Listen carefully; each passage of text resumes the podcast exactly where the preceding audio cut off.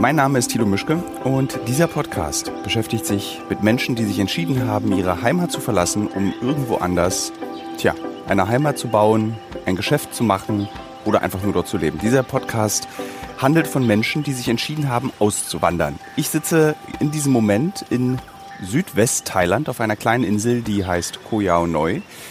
Und auf dieser Insel gibt es äh, schöne Hotels. Ein besonders auffällig schönes Hotel. Und dieses Hotel Koh Yao Island Resort wird betrieben von Jean-Michel.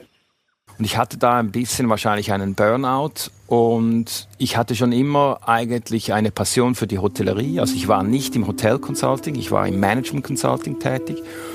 Und da dachte ich, ja, das tut mir gut, was ja. Neues zu machen. Das ist Jean-Michel Germing. Jean-Michel ist Unternehmer und Hotelier in Thailand. Genauer gesagt im Osten der Insel Koh Yao Noi, etwa anderthalb Bootstunden von Phuket entfernt. Der studierte Betriebswirt wird 1963 in der Schweiz in Frauenfeld geboren. In seinen ersten zehn Lebensjahren zieht Jean-Michel gemeinsam mit seinem jüngeren Bruder und seinen Eltern etwa alle zwei Jahre um. Von Frauenfeld über zahlreiche kleine Dörfer bis in die Großstadt Bern und anschließend wieder aufs Land, in die Stadt Wiel. Wiel zählt etwa 25.000 Einwohner und bleibt bis nach seinem Studium Jean-Michels Heimat. Das naturnahe Leben in Wiel gefällt dem jungen Jean-Michel. Die kleinen Wege um die historische Altstadt herum, die Nähe zu Freunden und Bekannten und zur Natur. Wenn Jean-Michel heute an Wiel denkt, denkt er vor allem an den Duft von frisch gebackenem Brot. Das ländliche Leben liegt ihm, auch wenn die Kleinbürgerlichkeit der Leute Jean-Michel nervt. Deshalb zieht er nach seinem Studium nach Zürich, um dort im Management Consulting zu arbeiten also als Berater von diversen Firmen und deren Führungsebene. Woanders leben und arbeiten war für Jean-Michel schon immer interessant. Dass er aber mal wirklich auswandert, ist, wie so oft, eine zufällige Entscheidung gewesen. Wie trifft man eigentlich diese Entscheidung? Weil Menschen träumen davon zu sagen, ich lasse alles zu Hause liegen ähm, und fange nochmal neu an. Bei dir war das, glaube ich, aber nicht so. Du musstest nicht nochmal neu anfangen, sondern du warst noch sehr jung, als du diese Entscheidung getroffen hast. Ja, es ist uh, knapp nicht ganz 20 Jahre her. Und äh, ich bin hier eigentlich per Zufall zu dieser Insel gekommen über einen Freund von mir. Der hat das hier angefangen in diesem Island Resort, Koya Island Resort. Und ich war dann mehr eigentlich als Unterstützung für das lokale Management zuständig und bin zuerst in der, den ersten zwei Jahren eigentlich gependelt zwischen hier und der Schweiz. Also ich bin hier jetzt ja eben fast 20 Jahre her. Äh, hier habe ich angefangen. Wie alt warst du da, als du dich entschieden hast, hierher zu kommen? Da war ich 38, ja. ja. So jetzt 8, 39 um den Dreh drum. Und der Übergang war eigentlich fließend. Das war nicht ein, jetzt packe ich meine Sachen und gehe nach Thailand, sondern der war eigentlich, ich kam hier dann ersten zwei Jahren immer drei, viermal im Jahr hierher, von ein, zwei, drei Wochen. Und mh, mm, das kam dann mehr als Projekt. Gab es mal Momente hier in deiner Zeit, wo du gesagt hast, ich gebe auf, ich fahre wieder nach Hause? Weil du wirkst als Mensch auf mich so unangeschlagen, wie so ein Ei ohne Riss. Als wenn nie irgendwas Schlimmes passiert hm. hier wäre. Als wenn Nein, alles toll glaube, ist. Ich glaube, dass das, ähm, das ist für mich jetzt vielleicht, aber das ist fast zu spät. Ich hatte noch aus erster Ehe zwei Kinder. Und ich glaube, das ist das, was ich am meisten bereue, dass ich da diese, als ich hierher gekommen bin, diese räumliche Trennung, die war, die, die war nicht gut. Das habe ich unterschätzt und das würde ich heute versuchen zu ändern. Ja. Das heißt, die Kinder öfter mit einbeziehen, herholen. Gut, die waren, die sind hier auch mit groß geworden, die waren praktisch jede Schulferien hier und so weiter. Aber dann hast du da halt doch zwei, drei Monate, wo sie nicht hier sind und ich nicht dort bin. Also ich habe dann auch hier das Leben immer mehr stärker nach hier und mehr und hier mehr, mehr und mehr, weil es mich auch unternehmerisch gebraucht hat und in der Schweiz immer weniger. Das wurde dann über kurz oder lang wurde das ganze Business, was ich dort habe, sistiert und aufgegeben und mhm. äh, äh, habe hab mich neuen Sachen hier gewidmet. Und ich glaube, das war, das ist etwas, was ich heute bereue, wo ich sehe, dass ähm, da nicht aufgeben hier, dass ich an die Wand laufe, aber wie geht man grundsätzlich damit um, dass du ja Freundeskreise, was über Jahrzehnte gewachsen ist, ähm, diese ganze, das ganze soziale Umfeld, was ja nicht mit dir mitreist, sondern mhm. du bist erstmal alleine hier. Oder konntest du etwas exportieren aus der Schweiz, den besten Freund oder? Ja, also ich hatte schon ähm, einen Freund hier, den ich aus der Studienzeit hatte. Der ist über Korea äh, dann nach hier stationiert worden, auch als Expat. Ich habe für die Pharma Schweizer Pharma gearbeitet. Würdest du sagen, man braucht jemanden, dass man also, wenn man alleine auswandert, ist es erheblich komplizierter, als hätte man einen Verbündeten, einen Vertrauten? Also ich glaube, für mich war das sicher ein, ein sehr großes Plus, auch weil er und seine Familie mit meiner damaligen Familie auch sehr stark verbannt war. Also es war so fast wie, ja, das ist der Onkel äh, mhm. von meinen älteren Kindern. Seine Frau äh, hat sich sehr gut also sehr oft und gut um auch um meine Kinder gekümmert. Das war wie eine Groß, Großfamilie. Das hat mir schon auch die Sicherheit gegeben, dass es da nicht ganz alles äh, äh, äh, verloren geht oder kaputt geht. Ich weiß nicht, ob man es da braucht. Vielfach ist es dann, dann der Lebenspartner hier, der diese Stütze bildet. Also man findet einen neuen Lebenspartner und das ist mir hier nicht anders gegangen. Ich, ich brauchte irgendwann jemanden, also eben eine Frau, äh, äh, wo, wo ich zusammen mit war. Ich konnte dieses äh, endlose Drifting hier nicht mehr ja, das fand ich nicht gut. Ich brauchte also jemand. Und das ist dann. Das finde ich irgendwie schön, dass du das erzählst, dass am Ende trotz all der Möglichkeiten, die du in diesem Land hast, im geschäftlichen Sinne, der Anker die Liebe ist. Ja, ich glaube, das ist vielfach bei Expats dann der Fall. Du ja. siehst sehr viele ähm, gemixt, also mixed, äh, gemixte Ehen. Äh, das ist auch ein, ich glaube, ein wachsendes Segment. Und das ist natürlich in Thailand eher äh, europäischer Mann und thailändische Frau, mhm. aber es gibt auch das Umgekehrte. Also gerade hier auf der Insel haben wir das Umgekehrte auch äh, ein, zweimal erlebt. Also gerade in meinem Freundeskreis hier, also die Insel ist so klein, es wird einfach dein Freundeskreis. Ja.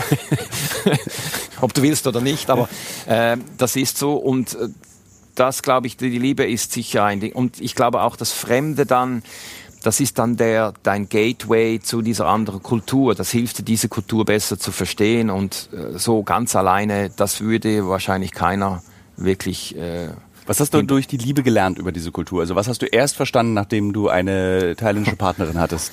Wie schwierig dass das ist, mit einer äh, Ex also als Expert mit einer anderen Kultur zusammenzuleben. Also es ist ja schon schwierig, Mann und Frau. Und jetzt hast du noch eine zusätzliche Komplikation, äh, äh, Kultur, andere Kultur, aber auch die Kommunikation. Äh, das, die, die Kommunikation in wird über eine Fremdsprache, meistens Englisch, mhm. kommuniziert, wo beide sich, das ist beide nicht Muttersprache. Ähm, und äh, blau meint nicht blau, sondern blau kann verschiedene äh, Farbschattierungen haben in, in jeder Kultur. Und das ist also schon nicht zu unterschätzen. Also man hat vielleicht in der Kommunikation nicht, stärk, nicht so stark aufs Verbale, aber sondern mehr auf das Emotionelle. Mhm. Also eine meiner ersten Freundinnen, die kaum Englisch in Thai und ich kaum Thai. Also das, das, ging ja eigentlich überhaupt nicht, sondern da war nur mehr oder weniger Zeichensprache. Also man guckt in die Augen, ja, das passt ihr irgendwie nicht ganz, sie macht irgend so ein Ding, ja, okay, das glaube ich muss ich anders machen. Also man wie ein Blinder, der muss sich auf Gehör verlassen. Also jetzt muss ich mich, ich kann mich nicht mehr auf die Sprache verlassen. Also das ist schon äh, etwas, was man gelernt hat, äh, da, weil eben die Kommunikation nicht ganz das Gleiche. Wie bist du damit umgegangen, dass dieses europäischer Mann geht nach Thailand, dieses äh, Klischee? Ja, das war, als ich in Zürich mit meiner Frau da auftauchte, da hat mich, also die Blicke, vor allem von den europäischen Frauen, die waren also zerstörend, muss ich sagen. Der kriegt keine andere, der muss sich eine Frau kaufen, dieser klassische Vorwurf. Den ja, er, also, oh, und schau, dieser Kinderschänder, das ist ja fast pädophil und, und so weiter. Also, gut, Details sind von der Gestalt äh, einfach wesentlich feiner und kleiner und so. Und naja, wenn du dann etwas größer bist, der Unterschied ist schon frappierend. Das Lustige hier in Thailand fällt dir das gar nicht auf. Mhm. Äh, das kommst du auch nie mit über. Und Alter hat hier einen positiven Wert, keinen negativen Wert. Also das Alter wird geschätzt. Also äh, das ist auch eine Ehrfurchtserbietung äh, im Thai. Also man, man begrüßt jemanden, der älter ist, anders als jemand, der jünger ist. Das ist eine Abstufung. Also man, äh, man lässt ihm den Vortritt man, und so weiter. Also es ist, das Alter ist etwas Positives. Und hier ist mir eigentlich aufgefallen, oder das ist halt vielleicht auch in der Geschäftswelt, es ist, ja, äh, das Alter ist nicht so entscheidend im Sinne von negativ belastet. Also der Alter ist aber eigentlich was, was Europa lernen könnte von von äh, ja, ich glaube, das Thailand, weil das ist ja das nervigste, was es eigentlich gibt, ist diese Angst vorm Altwerden als Mann und als Frau, ja. weil du nicht mehr ernst genommen wirst. Also dieses okay Boomer, was ist ja bei, es ist ja eigentlich nur mit dem Fingerzeig auf ältere Menschen. So und die sind doof, weil sie alt sind. Und das ja. findet hier gar nicht statt. Nein, eigentlich die. Mh, hm, nein, ich glaube hier die, die Ehrfurcht vor dem Eltern und das wird geschätzt. Die Eltern werden sehr äh, äh, geschätzt hier. Das ist eine andere soziale äh, Kultur oder Netz, oder der, der funktioniert anders.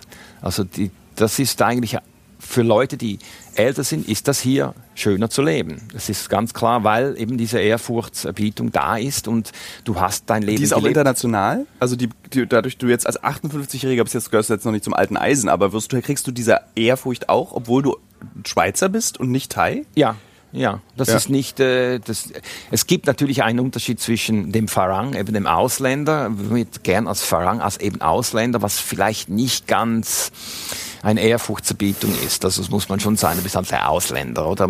Ich heiße Jean-Michel, nein, ich bin nicht der Ausländer, oder? Also da gibt es schon noch Unterschiede. Das sind Details schon nicht ganz so äh, sind schon auch noch ein bisschen rassistisch. Also wir, wir Thai wurden nie kolonisiert und so weiter. Das wollte ich dich gerade fragen. Merkt man das eigentlich im, im Land? Weil das ja. ist ein sehr stolzes südostasiatisches ja, ja, Land. Ja, ja, das merkt man schon. Und das, das kriegt man schon auch mit. Also wenn man jetzt länger hier ist, das nicht nur alles ähm, äh, lächeln, lächeln, lächeln. Also mhm. es ist schon so. Aber hm, als ähm, Nein, also in Europa war das schon vernichtend. Also gerade auch mein Freundeskreis. Äh, die Männer natürlich ja, lucky you, you know. die, und ihre Ehefrauen dann, du, du Schweinehund, oder? Yeah.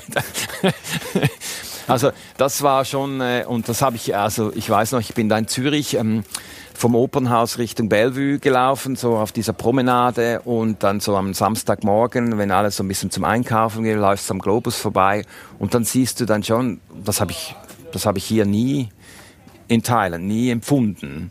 So, mhm. aber da, die, die, du wirst von oben bis unten gemustert und ähm, also vor allem auch die, die Frauen, die Ehefrauen, äh, wie hat deine thailändische Frau diesen Kulturschock wahrgenommen, als sie in die Schweiz gekommen ist? Weil es war, war es für sie auch die erste Reise in die Schweiz?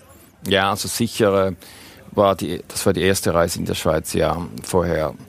Also das hat sie auch ein bisschen befremdet, aber das, das sehen viele Thais leben in der Zwischenzeit in, in der Schweiz. Also mhm. es gibt eine ganze Kultur rundherum. Äh, es gibt Läden, es gibt Restaurants, es gibt äh, also sehr viel Thais schon. Die Kultur ist jetzt eigentlich schon etwas öfters da. Also die haben auch ihre Mühe natürlich. Also weil auch es ist doch halt in der Schweiz ist es sehr, wer man kennt und, und, und die, der Freundeskreis wird nicht einfach plötzlich aufgemacht. Also das ist eine sehr enge enge ja. äh, Beziehungen und, und da kommt man nicht auch so schnell rein. Das ist nicht gleich äh, Open Arms. Äh, äh, wie in anderen Ländern, wo, wo man sagt, komm mal einfach zur Tür rein, bleib bei uns, sonst ist der reserviert.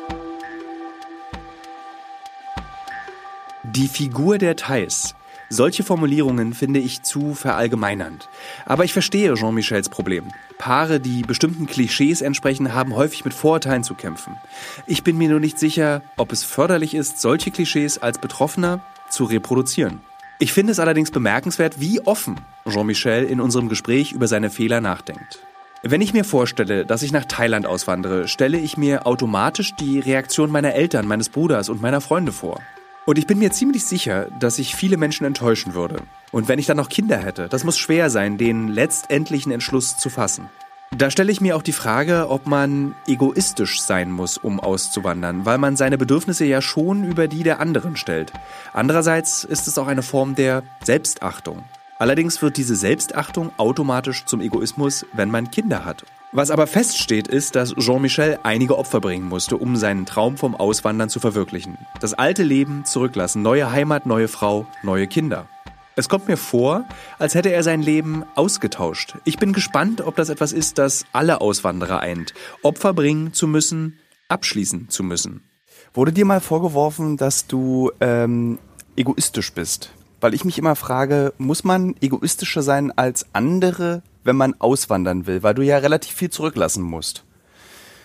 Also ich wüsste, meine Eltern zum Beispiel wären sauer, wenn ich sage, ich bin jetzt weg. Ja, aber wer ist denn jetzt, wer macht denn uns den Drucker wieder? Wer installiert uns denn das neue Windows, wenn du weg bist? Also ich glaube, mh, eben was ich vorher angesprochen sind, sind meine, meine Kinder in der Schweiz. Oder die, der Vorwurf ist, äh, ist, ist berechtigt. Und den habe ich also quasi einkalkuliert, aber ich dachte, das, schaffe ich schon. Und ich habe auch nicht gedacht, dass ich so lange hier bleibe. Und ich hatte auch nicht gedacht, dass ich hier eine neue Familie gründe. Das war für mich no way. Mhm. No way. Aber dann ja, kommt eins zum anderen und dann denkst du plötzlich, ja, das ist eigentlich noch schön. Und hier in Thailand war es eben auch möglich, nochmal eine Familie zu haben, weil einfach das Support, der Support, du hast hier Support. Das ist vielleicht auch eines der Annehmlichkeiten, das darf man nicht unterschätzen, oder? Also wir haben immer noch, wir beschäftigen sehr viele Leute und unter anderem auch bei uns zu Hause. Ein, zwei Leute und da, da hast du einfach viel mehr Zeit. Also ich wasche nicht äh, ich ab, ich, ich, ich, ich, äh, ich koche nicht, ich äh, bügle nicht, ich reinige nicht. Äh, das wird alles von anderen Leuten erledigt und das gibt dir natürlich schon auch viel mehr Zeit mhm. dich um das zu kümmern, was du eigentlich machen möchtest. Also äh, das äh, merke ich, merke ich natürlich schon, oder? Also, wo in der Schweiz ich dann halt immer auch noch zum Einkaufen fahre und, und das, das machst du einfach, das ist ja logisch. Und du füllst deine Geschirrspülmaschine und, und leerst die wieder, wenn es gewaschen ist. Und hier mache ich das nicht. Und das ist auch, was viele meiner Freunde sagen, hey, du kannst gar nicht mehr zurück, weil du kommst mit dem Leben hier nicht mehr zurecht. Mhm. Auch wenn der Übergang fließend war, also die Entscheidung hierher zu kommen mhm. oder in der Schweiz zu bleiben, hattest du trotzdem Schiss? Oder war das immer so, ach, das wird schon irgendwie seinen Weg gehen? Weil irgendwie stelle ich mir Schweizer schon so eher, erst wenn ein äh, Fünfjahresplan steht und ich genau weiß, was passieren kann, mache ich das. Das könnte vielleicht so ein bisschen so eine ja. äh, Übertreibung sein und eine Generalisierung der Schweizer an sich, aber irgendwie so dieses dann doch hierher zu kommen. Und Thailand vor 20 Jahren ist ja auch nochmal ein anderes Thailand gewesen als das Thailand ja. heute. Also es war sicher ein Stück Abenteuerlust, ganz klar.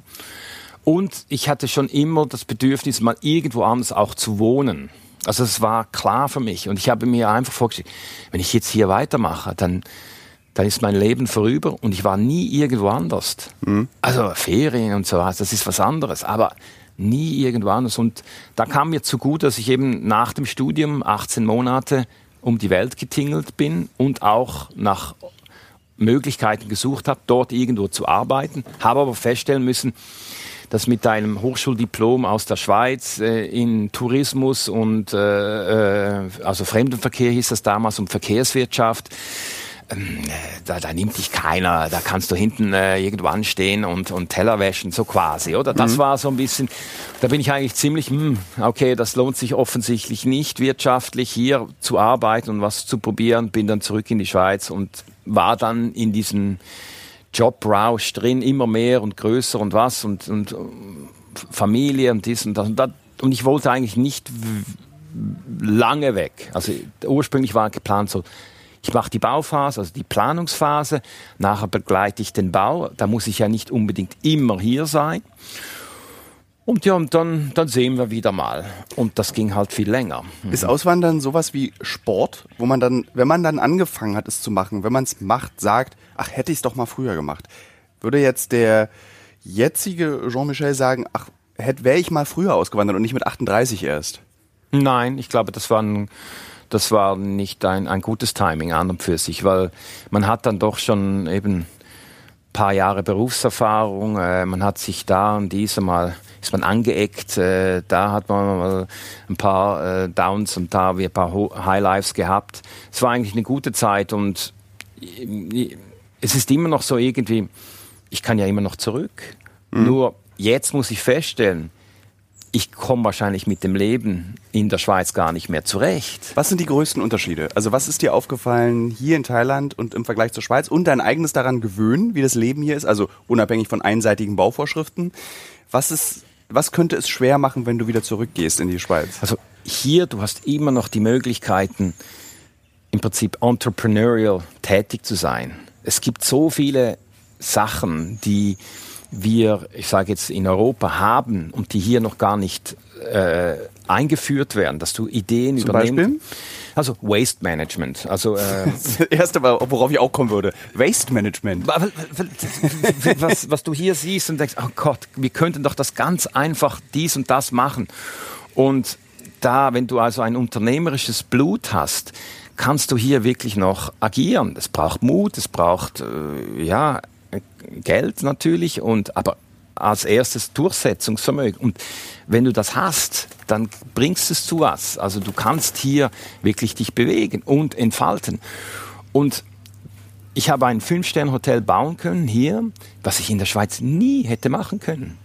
Also ich, der kleine Jean-Michel, hat ein Fünf-Sterne-Hotel von, ja, sagen wir mal, ziemlich Phuket-Ausstrahlung oder Thailand-Ausstrahlung. Wir haben das geschafft. Und nicht nur eins, wir haben eins, zwei, drei, vier Hotels. An vier Hotels war ich äh, dran und jetzt sind wir wir haben noch äh, zusammen, mein Freund ist gerade hier, in Burma ja vor acht Jahren auch wieder angefangen, äh, Ähnliches zu machen, ein ganzes Grundstück gekauft mit Strand und so weiter, kleine Bungalows aufgestellt, ganz auf kleinem Feuer. Das ist natürlich jetzt wieder gestoppt worden, aber man kann hier sich entfalten. Also das, die unternehmerische Freiheit hier was zu tun und zu machen, das, ich glaube, das war für mich der größte Anreiz. Woher nimmst du die Energie? Also ich habe jetzt mal ausgerechnet, du müsstest 58 sein. Das stimmt, genau. Ja. Äh, da sind ja die meisten eigentlich schon, wenn ich jetzt mal nach Europa gucke, ach, ich mache jetzt noch ein paar Jährchen und dann ist Rente. Und woher nimmst du die Energie? Also bei dir hat man nicht das, also bei dir ist A, denkt man nicht, du bist 58, man denkt eher, du bist so 52 oder 49 könntest du auch sein.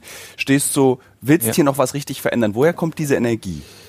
Ja, also ich weiß es eigentlich nicht, aber du, du hast eben diese Möglichkeiten. Du, äh, also wenn auch hier im Hotel gibt es so viele Sachen noch zu verbessern oder zu entfalten oder kreativ tätig zu sein. Wir haben jetzt mit dem Nine Hornbills Tented Camp wieder etwas Neues aufgebaut, ganz von Grund ab auf, eigentlich mit relativ bescheidenen Mitteln, also auch nicht groß Beratern für dies oder das, alles selber ein bisschen Ich glaube, das gemacht. nennt man Glamping. Das ist, glaube ich, Ja. die Fachbezeichnung dafür. Ja. Also das ist nicht Campen, wie man es kennt vom Festival mit äh, Ja. feuchten Zelten, sondern das sind sehr, sehr wertige, große, schwere Zelte mit. Fußboden. Mit Fußboden, äh, äh, Holzfußboden, Badewanne, Swimmingpool, äh, tralala, Mhm. äh, Außendusche und so weiter und, und natürlich die, die Aussicht. Also eines der Gründe, warum ich hier bin, ist natürlich vor allem diese Aussicht, das Leben hier, das Tropische. Und ich glaube, die Energie, wenn du dich, mh, woher kommt das? Es ist einfach dieses, mh, Freude macht ja etwas bauen oder zu, zu kreieren. Etwas, wo, ich glaube auch, darum in der Hotelier, du kreierst etwas, was den Leuten, die zwei Wochen oder eine Woche hier sind, äh, ihnen so viel Freude bereiten kannst in dieser Woche, dass wir das ganze Jahr mit was weniger Freude auskommen können. Also sage ich jetzt mal, oder? Und wenn du das schaffst, hier das, die noch ein bisschen mehr Freude zu geben als als sonst in einem, ich sage jetzt einem Bunkerhotel oder sowas, Ja. dann, dann glaube ich, haben wir das Ziel erreicht. Dann haben wir glückliche Leute und die haben wir auch, weil die auch immer wieder wiederkehren und wiederkehren wollen. Und das, das, das gibt einem Freude. Das ist auch ein, diese Rückkopplung, wo du dann siehst, ja, schau, äh, es hat funktioniert, wir können das machen, wir haben das aufgebaut, es sieht schön aus, die Leute kommen gerne, es bereitet Freude und dann läuft's, ja. In der Schweiz hast du ja alle Möglichkeiten in diesem Land. Also du kannst alles machen, was du möchtest. Du kannst jeder, jede Person werden, die du sein möchtest. Fühlst du dich auf dieser kleinen Insel hier trotzdem freier? Weil die Möglichkeiten hier sind begrenzter. Ja. Also inwiefern meinst du Freiheit? Also wenn du hier stehst, hier bist und äh, dich selbst spürst, empfindest du dann eben eine Form von Freiheit, Ja. die du in der Schweiz nicht haben kannst. Und ich will darauf hinweisen, dass das ja eigentlich ein eine krasse Leistung von so einem kleinen Fleckchen Erde ist, wenn du es vergleichst mit einem Land, das so das Land in der Welt ist, das einem Menschen die Möglichkeiten gibt, sich zu entfalten. Und dann stehst du aber hier auf dieser kleinen Insel, wo du eigentlich gar nicht diese Möglichkeiten hast, wo du nicht die Infrastruktur hast, wo du nicht die kulturelle Infrastruktur mhm. hast. Aber trotzdem, also, diese ist die Freiheit. Ähm, das ist eine andere Freiheit natürlich hier. Du hast nicht, du hast lange nicht die Möglichkeiten, die du in der, in der Schweiz hast. Aber auch in der Schweiz äh, ist es, äh, du hast die Möglichkeit, aber es ist auch begrenzt weil es ähm, äh, du möchtest das und das machen, aber du hast nicht die, das Rüstzeug dazu. Du wirst gar nicht in diesen äh, Kreis aufgenommen. Ich sage jetzt irgendwie in eine Zunft. In Zürich äh, gibt es die Zünfte oder es läuft vieles über die Zünfte ab noch als einfach auf der zwischenmenschlichen Beziehung. Ja, da musst du auch zuerst mal reinkommen, oder? Mhm. Und natürlich, äh, es gibt auch dort Barrieren. Hier, hier finde ich, mh, mm, ist es, ist es eigentlich viel einfacher. Äh, du hast auch nicht diese äh, Entfaltungsmöglichkeiten hier. Das ist relativ eintönig, sage ich jetzt mal. Also ja, es gibt das und das alles andere, andere gibt's nicht, ja. oder? Ja, das. Mh, mm, mm, das vermisse ich auch manchmal, wenn ich in, ich, darum ich brauche ab und zu eine Dosis Schweiz oder Europa vor allem, brauche ich, um, um hier auch weiterhin äh, was was was holst du dir dann in dieser Dosis? Also was brauchst, weil sagen wir mal, du fliegst zurück, 14 Tage, Europa oder Schweiz oder Deutschland oder was auch immer du entscheidest, was muss dann in diesen 14 Tagen passieren, damit du dich äh, auf. Ich finde es sehr süß im Übrigen, dass ganz viele, du bietest den Menschen an, hierher zu kommen, um sich aufzuladen. Mhm. Und du musst aber in deren Heimat wieder zurückfliegen, um dich dort aufzuladen. Ja, also wo, wie lädst du dich dort auf? Also ich glaube, man, was, was, mir, was das Schöne am Ganzen ist, weil ich eben ausgewandert bin, dass die Freunde, die ich noch habe oder die Bekanntschaften, eigentlich sich dann Zeit nehmen für mich. Mhm. Also wenn ich sage, ich komme jetzt 14 Tage dann rüber und dann sage ich, ich habe 14 ähm, Tage dann, können wir uns sehen, immer. Alle haben und machen sich Zeit. Und oft ist es so, dass dann ich drei, vier Freunde zusammenrufe, gerade aus der Studienzeit oder so weit, und die treffen sich dann alle zusammen irgendwo mit mir und sagen eigentlich, das letzte Mal, als wir uns alle gesehen haben, das war auch wieder mit dir, weil du hast alle reingeholt. Mhm. Wir wohnen eine Stunde voneinander entfernt, die anderen Freunde, aber wir sehen uns eigentlich kaum. Mhm. Aber wenn du da bist, kommen wir alle dorthin. Also da haben viele gesagt, ja, das ist eigentlich gut, wenn du kommst, dann, dann sehen wir auch mal die anderen wieder. Nicht nur dich, weil die kommen dann alle. Und das ist, weil du eine begrenzte Zeit hast und sich dann jeder sagt, okay, ich kann den nicht immer sehen, also ich will den sehen, äh, aber der ist jetzt noch diese zwei Wochen da, also ich, ich schaufel mich frei. Mhm. Und, und das, das ist etwas, was ich sicher mache. Also äh, ich glaube, hauptsächlich tingle alle so ein bisschen ab. Mit dem da, Mittagessen da, Kaffee dort, gehe den besuchen, auch äh, Vater, äh, meine Kinder natürlich immer. Das wird dann gemixt, äh, kommen die mit, damit. Dann glaube ich auch Kultur, Konzerte. Käsefondue? Mhm. Vielleicht nicht Käsefondue, aber ähm, so ähm, äh, zum Italiener ja. bei, beim Angelo äh, Mittagessen, das ist ganz klar drauf. Äh, eine Zigarre mit Markus, das ist ganz klar drauf. Ähm, aber eher so jetzt im Konzerte auch äh, mal in die Berge fahren. Also das ist das, was ich halt schon Städte besuchen, Berlin, meine Freunde in Berlin oder so besuchen oder nach Aarhus, nach äh, Dänemark zu fahren, ja. dort Freunde, auch Freunde besuchen, teilweise die Gäste waren oder sind bei uns hier und die zu Freunden geworden sind. Äh, das ist ja auch mal schön, wenn man dann, ja. äh, die waren jetzt immer hier seit zehn Jahren, kommen immer im Februar zwei Wochen oder sowas und dann hast du den, hast du den, dann fährst du dorthin und jetzt bin ich da. Äh, ja, da wird der rote Teppich ausgerollt und man macht sich Zeit, man geht was essen, man wird eingeladen oder äh, die nehmen sich Zeit auch, nehmen einen halben Tag frei, fahren dich in, dem, in der Gegend rum und ja. zeigen dir ihre Heimat und so. Also das sind schon, das ist, das ist cool, also das finde ich echt, äh, das, das genieße ich. Das ist wirklich ein Genuss, ja. Wenn du dann zurückkommst, hast du dann, stellst du dich vorne ans Wasser und machst so, ich bin zu Hause? Oder ist es eher, wenn du in der Schweiz ankommst und sagst, Nein Heute ist zu Hause hier, ja, ist ganz klar. Ja, das ist äh, für mich, heute ist zu Hause Thailand. Das in der Schweiz, das sind da habe ich nicht wirklich ein, ein Home anymore. Da habe ich Freunde noch, ja. Und äh, ja, und da vermisse ich auch eben, wie du sagst, Käsefondue oder irgendwas anderes. Ja. Das Schweizerisch, so was mir gerade eingefallen ja, ist. Ja, ja, aber äh, ja, ja, genau so. Zürich-Schnetzel mit Rösti. Das, das, das, das, äh, das esse ich dann wieder ja. mal. Und dann denke ich auch, hm, ist eigentlich ein bisschen schwer alles. Hm, ich fühle mich so voll. Äh, wo man hier in, in Teilen viel kleinere Portionen und dann leichter isst und so weiter. Aber äh, ja, also nein, ich, ich, ich fühle mich hier zu Hause und das ist schon äh, schön, ja. ja. Ich habe auf meinen Recherchen sehr viele Expats, also der, der englische Begriff für ja, Auswanderer, richtig. kennengelernt und oft sind diese Menschen rassistische Arschgeigen geworden in ihrer Zeit in den ja. Ländern, in denen sie leben. Und ich habe mich immer gefragt, woran liegt das? Du scheinst nicht so zu sein. Du scheinst immer noch sehr respektvoll mit den Menschen in deinem Umfeld umzugehen. Warum bist du nicht dieses abneigende, diese Arschgeige geworden, die sagt, ach, die nerven doch alle. Wären die mal ein bisschen wie zu Hause, dann würde das ja alles besser laufen. Also das sind so häufige Sätze, die man ja, hört. Ja, ja, das, das höre ich äh, auch oft unter äh, meinen Kollegen, Expat-Kollegen. Aber es sind vielfach Leute, mm, die sind, ähm, die ecken halt hier auch an. Also sage ich jetzt mit, mit Gesetz oder mit, äh, mit den mit dem Umgang der Leute und dann klemmt's. Mhm. Und wenn es dann klemmt, dann kommen die auch nicht wirklich weiter. Und dann äh, verstehen die auch nicht mehr, warum es nicht weitergeht, weil sie halt eben überall angeeckt sind. Also es gibt bestimmte Regeln hier, die, die sind vielleicht nicht so ausgeschrieben, aber die man... Was sind das für Regeln?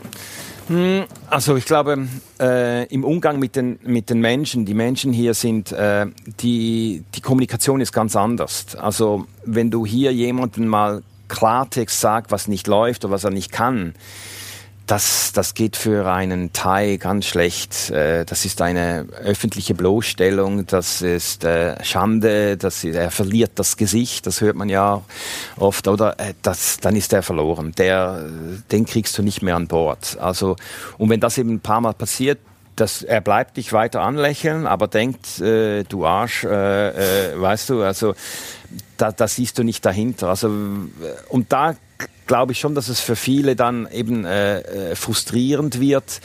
Auch, ich glaube, hier die Bürokratie ist nicht zu unterschätzen. Also wir sagen, das war nur eine Seite am mhm. Anfang, aber es gibt dann äh, andere Regeln, wie man was macht. Äh, man muss äh, Allianzen schmieden, man muss Freunde haben, die sich für dich einsetzen und so weiter.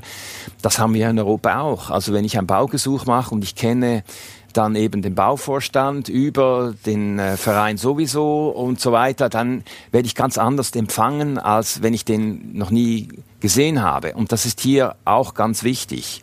Also ich glaube, die, diese, diese Frustration ist dann auch ein in sich kehren und, und äh, ja, alles ist besser. Und äh, die sagen immer, alles ist besser, aber wenn sie dann zurückgehen, wo sie herkommen, dann mhm. kommen sie überhaupt nicht mehr klar. Dann ist es noch viel schlimmer, weil dann ecken sie überall an. Also haben sie dieses nicht ausgefüllt, da, äh, das, also das, ich glaube, das ist auch, ich glaube, die unternehmerisch, wenn du eben unternehmerisch weiterhin tätig bleibst und die Maschinerie, dann hast du, wirst du eben nicht zu dieser frustrierten Person, die alles äh, immer schlecht findet. Ja. Natürlich können wir hier über Politik äh, äh, noch viel mehr wettern als äh, in Europa. Traut man sich nicht so richtig in Thailand, habe ich gehört. Also selbst das Taxifahrer, wenn man sie zum König befragt, flüstern eher.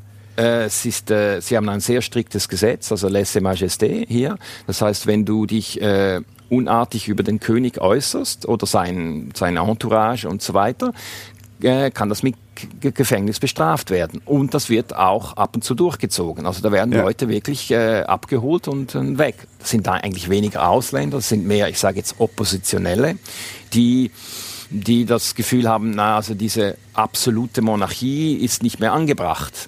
Mhm. Und äh, das wird nicht öffentlich diskutiert, aber unter Freunden äh, und dann legt man auch das Telefon schon weg, weil wir haben Ach, ja, ernsthaft, ja? Ja, ja, weil du weißt ja, dass die wahrscheinlich mithören können. Äh, ja, also das ist, äh, da wird, mm, da gibt's eben diese, was man sagt und was man nicht und, und was man nicht sagt. Aber das, das ist, glaube ich, seit es Monarchien gibt, ist das so, dass man immer so, so Diskussionen hat, aber man will es immer so, man behält es für sich Das Hotel, das Jean-Michel hier errichtet hat, ist ein sehr besonderer Ort. Nicht so ein klassisches Strandressort. Das Six Senses Jahr neu gehört zu den edelsten Hotels der ganzen Erde und es liegt direkt neben Jean-Michels kleinem Hotel, dem kleinen Koh Yao Island Resort. Und dieses Resort ist nicht so, wie man sich das so vorstellt. Resort klingt ja immer so ein bisschen nach Massenabfertigung und nach irgendwie Buffet. Hier ganz anders. 15 kleine, sehr bescheidene thailändische Hütten gemischt mit den Ansprüchen westlicher Touristen. Und das macht diesen Ort hier so einzigartig. Viele Paare jeden Alters spazieren zwischen den einzelnen Villen, gehen essen, ruhen sich aus, kontemplieren. Man macht hier Kontemplation, mehr nicht. Sie gucken zusammen ins Nichts. Und das ist sehr entspannt. Die Stimmung Thailands wurde nicht aufgegeben für billige touristische Effekte im Hotel. Es ist auch genau so, wie man sich, wenn man im Flugzeug sitzt, schon vorstellt. Man hat eben diese heiße Luft von der Insel dir in den Nacken weht, während du ein Foto für Instagram oder ein Video für TikTok machst. Es ist eine perfekte Kulisse, es ist aber eben auch ein Ort, an dem sich Thailand gut spüren lässt. Und damit man dieses Thailand-Gefühl auch wirklich transportiert, wurde eben auch darauf geachtet, dass nichts entfernt wurde, was für Thailand steht. Und zu Thailand gehören eben auch sehr große Schlangen, viele Insekten, laute, krähende Vögel und Natur. Und sie findet eben hier genauso statt wie auf dem Rest der Insel. Und wenn ich mir das alles so ansehe, das, was sich Jean-Michel hier gebaut hat, und er sagt, das hätte er in der Schweiz nie so machen können, aber hier schon, dann berührt mich das, weil er A, Recht hat und B, es diesen Mann glücklich gemacht hat, sich seinen Traum zu verwirklichen. Aber gleichzeitig frage ich mich auch, ob Jean-Michel sich hier nicht kolonialen Strukturen bedient. Also der Westler, der mit viel Kohle nach Thailand kommt und einfach mal machen kann, weil er eben die Möglichkeiten hat. Und auch wenn Thailand nie kolonialisiert wurde, funktionieren die Strukturen auch hier.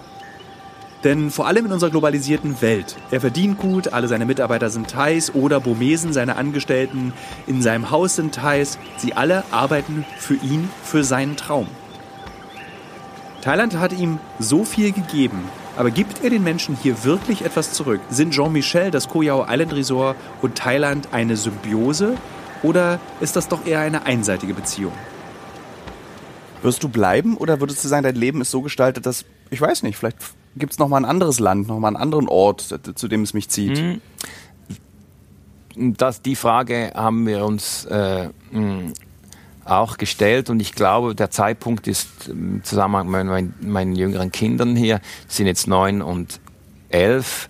Also in fünf, sechs Jahren ähm, ist das Inselleben und auch äh, Phuket, wo wir jetzt wohnen, ist dann äh, etwas zu inselartig. Die brauchen dann etwas mehr äh, Weltstadt oder weiß ich wer das. Und wir sind ja lange, lange Jahre in Bangkok haben wir gewohnt.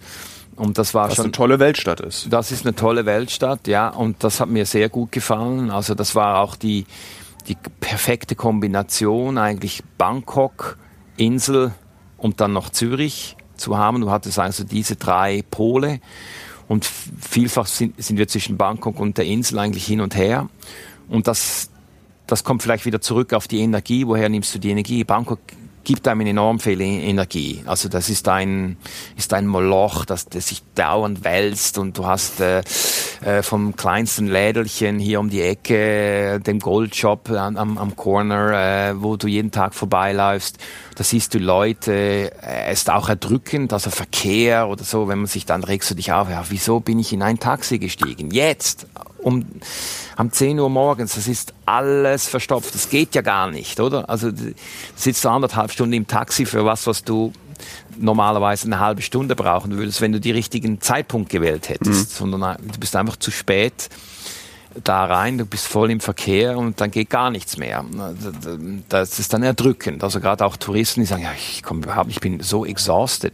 Ja, aber weil du nicht weißt, wann du dich wie bewegen musst in dieser Stadt, oder? Und das, das, du, du verhältst dich dann antizyklisch, wenn du dort wohnst. Du gehst abends, nimmst du ein Taxi, aber tagsüber einfach nie, weil du kommst nirgendwo Ja. hin. Würdest du sagen, dass du ein Vertreter einer neuen Generation Menschen bist, diese, der globalisierte Mensch, der die Welt als Gesamtspielplatz wahrnimmt? Ja, ich glaube, das ist sicher. Also wir haben uns äh, überlegt, ob, ob wir äh, jetzt noch irgendwo anders hingehen können. Aber mein Business ist hier und ich bin hier. Ähm, wenn du fragst auch wieder Energie, ich bin noch nicht fertig. Da mhm. gibt's noch einiges, was ich machen will, bevor dass ich das abrunde. Und ich bin jetzt 58, ich habe mir letztens gesagt, diese Pandemie hat mich auch ein bisschen etwas aus den Socken gehauen. Das geht jetzt doch viel länger, als ich dachte. Und äh, ja. Also wir sind immer noch im Überlebenskampf. Das ist das eine, aber es hat ja auch so ein bisschen, naja, was in zehn Jahren. Also ich schmeiße jetzt das alles hier, aber in zehn Jahren habe ich die Energie mhm. nicht mehr. Ich sehe jetzt schon von 48 nach 58, du hast einen Energieverlust. Also in deiner Tätigkeit. Und das spüre ich. Und mh, mm, da habe ich jetzt auch gesagt, jetzt müssen wir mal ein bisschen zurücktreten und ein bisschen mehr für mich auch machen. Das heißt mehr Sport in erster Linie. Äh, und die Zeit nehme ich mir jetzt einfach, dass ich das habe, damit ich noch länger meine Energie, Batterie ja. erhält, oder? Aber in zehn Jahren sehe ich von meinen Freunden, wo ich doch einige Freunde habe, die auch 10, 15 Jahre älter sind. Und das ist auch mh, mm, schön hier, weil eben normalerweise diese Freunde in der Schweiz würde ich nicht haben. Weil die sitzen mit ihren 10, 15 Jahren älteren Freunden zusammen, nicht mit mir. Mhm. Aber weil wir hier, äh, der eine ist Holländer, der andere ist das, wir treffen uns so und du, du hast dann andere Nationalitäten und findest verschiedenen Alters, auch jüngere, auch ältere. Also es ist viel weil nicht so viele da sind, hast du die Möglichkeit, mit denen zu reden mhm. und du befreundest dich mit, mit denen. Und ich habe einen neuen Freund jetzt, der ist 77, 73, ich weiß gar nicht, ich glaube 77. Er ist viel älter als ich. Und da reden wir auch eben über das Altwerden und, und was das für äh, mit sich hat, was seine Erfahrung war von 55 bis 65, was so die, die Treppchen sind, dann, mhm. wo du dann immer weniger wirst, oder? Was hast du gelernt von ihm? Müssen wir Angst haben?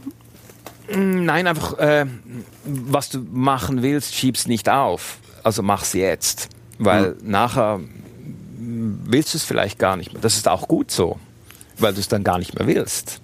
Aber mh, mm, nicht denken, ja, das mache ich dann morgen.